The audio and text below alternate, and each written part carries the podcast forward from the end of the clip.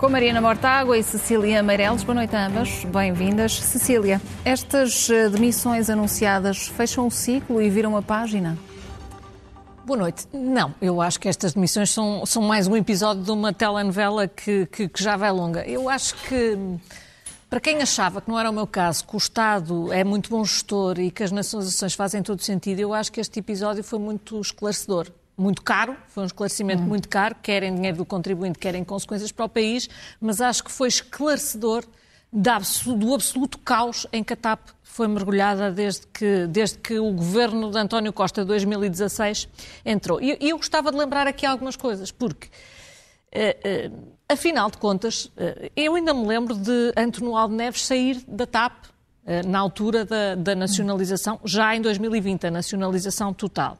Lembro-me que na altura o governo dizia que tinha que fazer um concurso internacional e que era preciso encontrar uma CEO, etc. Depois foi anunciado uh, esta senhora CEO que foi hoje despedida, mais o Sherman, mais toda a administração.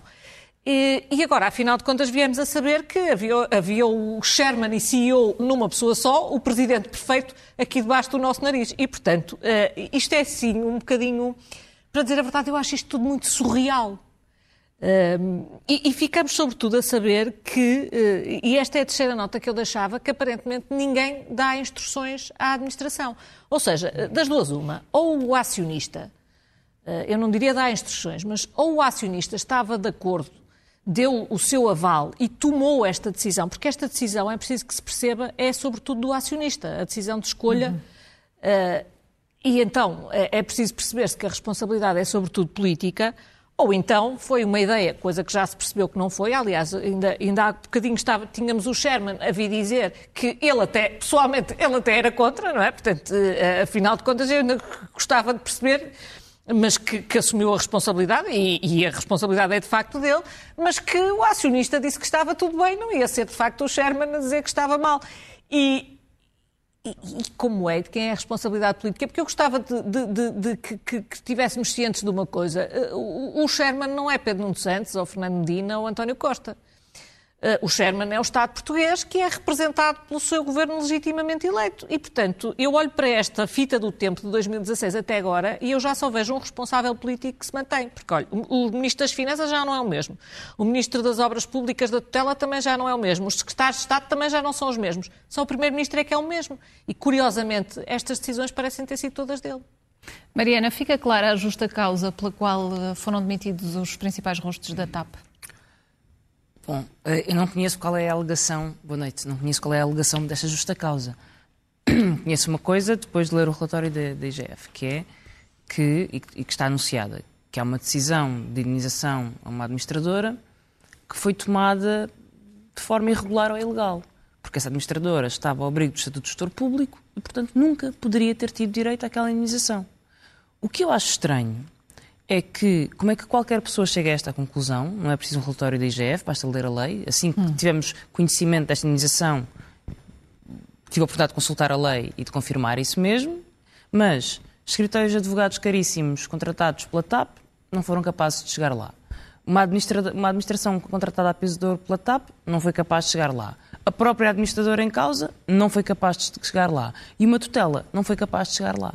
Ninguém foi capaz de perceber que havia ali um comportamento que era irregular à luz de um estatuto que se aplica a todas as empresas públicas. E aplica-se precisamente para proteger o interesse público em detrimento ou contra práticas que possam ser aceitáveis, enfim, no privado, mas que não devem ser no público. Uh, há algumas perplexidades que ficam depois de uma leitura e das, das principais conclusões do relatório. Primeiro, não há formalização de decisão nenhuma. E por isso, quando é preciso consultar os processos, a Comissão de Inquérito eventualmente vai, vai enfrentar esta dificuldade. É preciso consultar os processos, mas não há nenhuma formalização de decisão. Segundo, não há nenhuma comunica comunicação às finanças. A tutela é das finanças. Quer dizer que a TAP não comunicou às finanças. Há um administrador financeiro que, presumo eu, tem essa responsabilidade. E não comunicou porquê? Porque isto adensa-se quando começamos a perceber outra coisa, que é. Uh, a administradora não renunciou.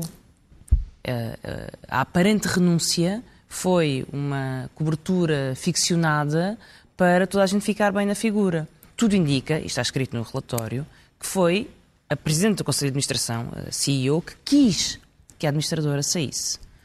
Ora, a Presidente do Conselho de Administração não tem estes poderes. Só quem tem estes poderes é a Assembleia Geral. E quem está presente na Assembleia Geral é o Ministro das Finanças, nem sequer é o Ministro uh, setorial. E, portanto, uh, tudo isto parece ser uma decisão sem conforto legal, em que não se compreende como é que o Ministério das Finanças não foi Uh, não foi contactado, não foi informado sobre isto e ainda mais uh, perplexa fico quando aparentemente as razões de saída da administradora eram conhecidas. Fernando Medina disse que sabia perfeitamente porque é que a administradora saiu. Então, sabia perfeitamente as causas da saída, como é que soube? Era, era sabido que saiu em conflito, mas ninguém. Então, saiu em conflito quer dizer que foi despedida, mas quem é que tem o poder a despedir? Só o Estado. Tudo isto é uma história muito mal contada que terá certamente novos episódios. Entretanto, há outro episódio paralelo a este, que é o episódio de como a privatização foi feita, porque se queremos tirar grandes ilações sobre isto, vamos falar sobre a privatização feita em, em quase fim de mandato do governo PSD-CDS a um homem que depois compra a TAP com o dinheiro da própria TAP, usando a empresa quase 300 milhões de euros. Aqui são 500 mil. No negócio do Nilman são 300 milhões. Acho que este negócio também tem que ser escrutinado, garantindo, temos que perceber se o governo anterior sabia disto, ou se foi enganado, pode ter sido enganado, hum. Se o atual governo também sabia disto? E, e a forma como, como o Ministro das Finanças esteve nesta conferência de imprensa, ao ignorar, ao não responder a questões, ao dizer aos jornalistas para lerem o relatório ao qual não tinham tido acesso, adensa um pouco mais e eh, cria algumas eh, fragilidades ao Ministro? Adensa a ideia de uma certa postura, de alguma arrogância no tratamento destes temas. Não é a primeira vez que o Ministro das Finanças se recusa a responder a estas, a estas dúvidas já o fez em comissão parlamentar perante deputados. Eh, escuso-vos dizer que foi uma das deputadas que colocou questões sem ter grandes respostas. Esperemos que a comissão de inquérito consiga uh, obter esclarecimentos. Hum. Para encerrar este capítulo, Cecília, a escolha do novo presidente para a TAP.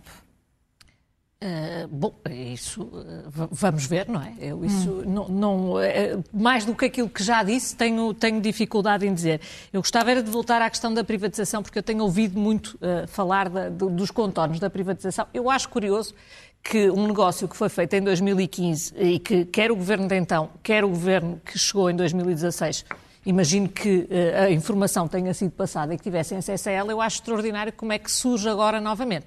Isto leva-me a crer que haverá alguma coisa que, que, se, que, faça que seja conveniente voltar a falar neste assunto. Eu gostava só de lembrar uma coisa.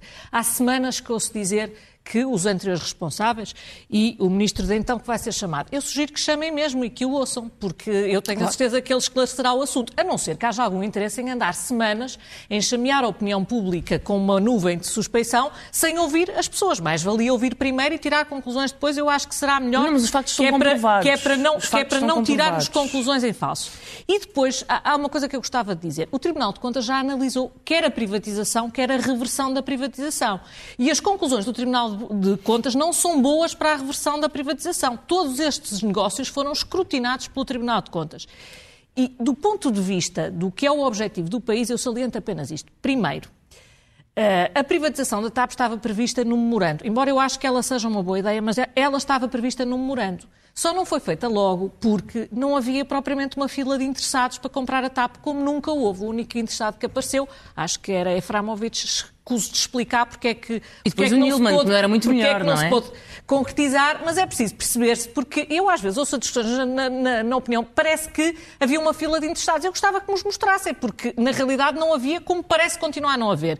Havia três objetivos fundamentais nessa privatização. Uma era a manutenção do UP em Lisboa, porque isso é estratégico para o país. A segunda era que o Estado não continuasse a pôr lá dinheiro e não se endividasse mais para pôr lá dinheiro. E a terceira é que houvesse investimento e expansão do negócio. Eu gostava de saber uh, se estas três condições foram ou não cumpridas e, uh, a partir do momento da nacionalização, se alguma delas vai ser cumprida. Porque eu gostava de saber se esta privatização vai garantir este interesse estratégico, porque tenho dúvidas de que vá. Se for à Ibéria, não vai ter Eu só quero esclarecer um, um, ponto, não, eu não vou fazer aqui a discussão sobre a privatização e hum. nacionalização da TAP. Acho que uma má privatização, independente do que se pensa, é sempre pior do que privatização nenhuma. Eh, porque estamos a entregar ativos ao desbarato, seja quem for que vier aí, eh, mas eu quero só esclarecer um ponto. O Estado não pôs um tostão na TAP até à pandemia.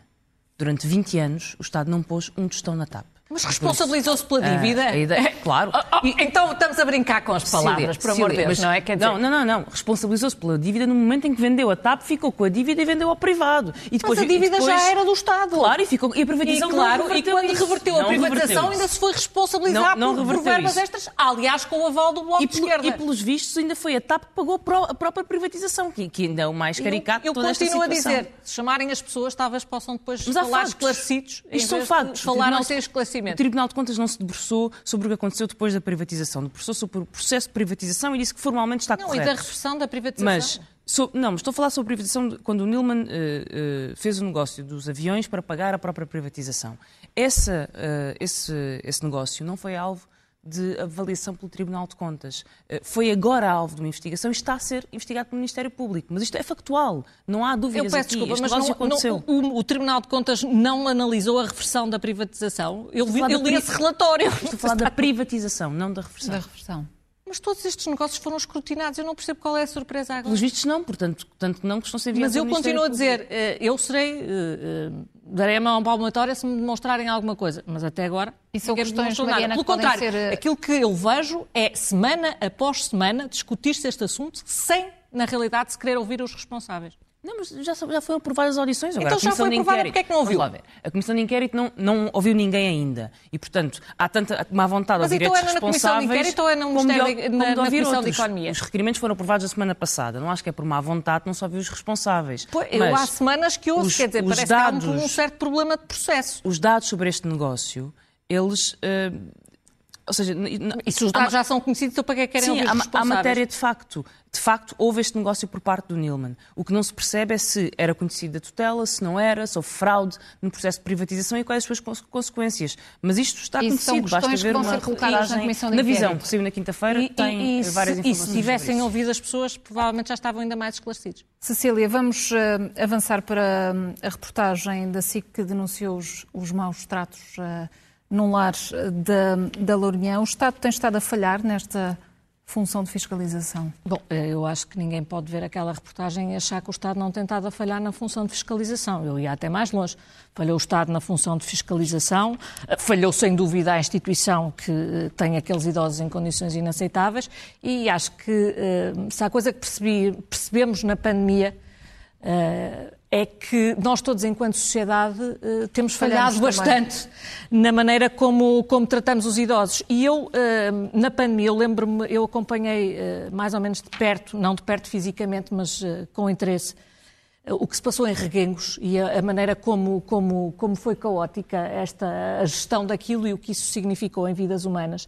E eu achei que tivesse ficado alguma lição da pandemia. Acho que agora começa-se a perceber, até porque não é apenas este caso que aparece, começa-se a perceber que não. E, portanto, eu, há, há várias coisas que eu acho que se podem fazer. Para além da fiscalização ter que ser efetiva e da mão ter que ser pesada, porque isto é completamente inaceitável. Eu acho até que estamos no domínio já criminal e não apenas de controle nacional em relação à segurança social. Eu acho que há uma reflexão, apesar de tudo, que, que temos que fazer, porque hum,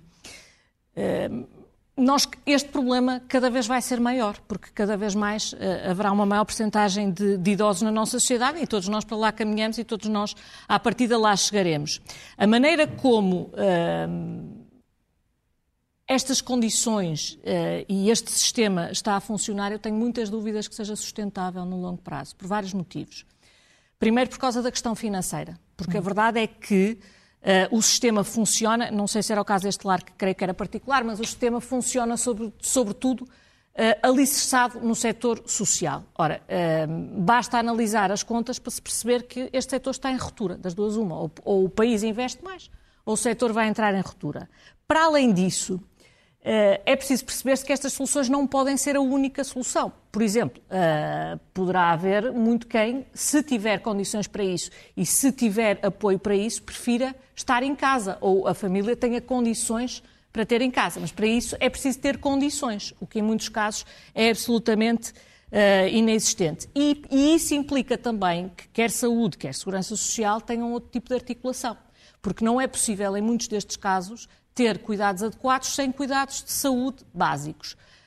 Um, por último, uh, eu, eu, eu, estava mais uma vez a dizer, se não fosse a comunicação social, eu tenho muitas dúvidas que soubéssemos estes casos.